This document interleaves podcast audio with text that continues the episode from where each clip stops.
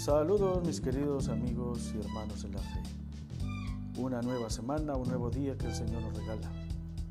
Hoy lunes 19 de septiembre de 2022, la palabra del Señor nos ilumina y nos invita a hacer luz, a ser testimonio del amor de Dios. Jesús dice a la multitud, nadie enciende un candil y lo tapa con una vasija o lo mete debajo de la mesa. Lo pone en el candelero para que los que entran tengan luz.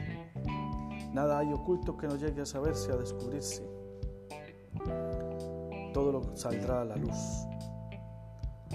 La gente lo escuchaba, la gente estaba atento de lo que él decía.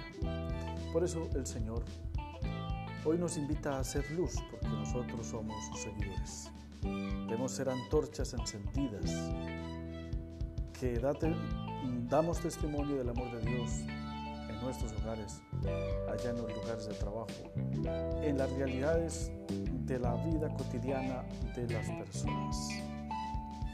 También empezamos la lectura del libro de los Proverbios y hoy el Señor nos invita a hacer favores, a no negar favores lo podemos hacer, aquel que nos los pide. Por eso, mis queridos amigos y hermanos, que el Señor a través de esta palabra nos ilumine y nos dé la fuerza, la perseverancia y la alegría para dar el testimonio que el mundo demanda de nosotros. Que el Señor los acompañe. Feliz día.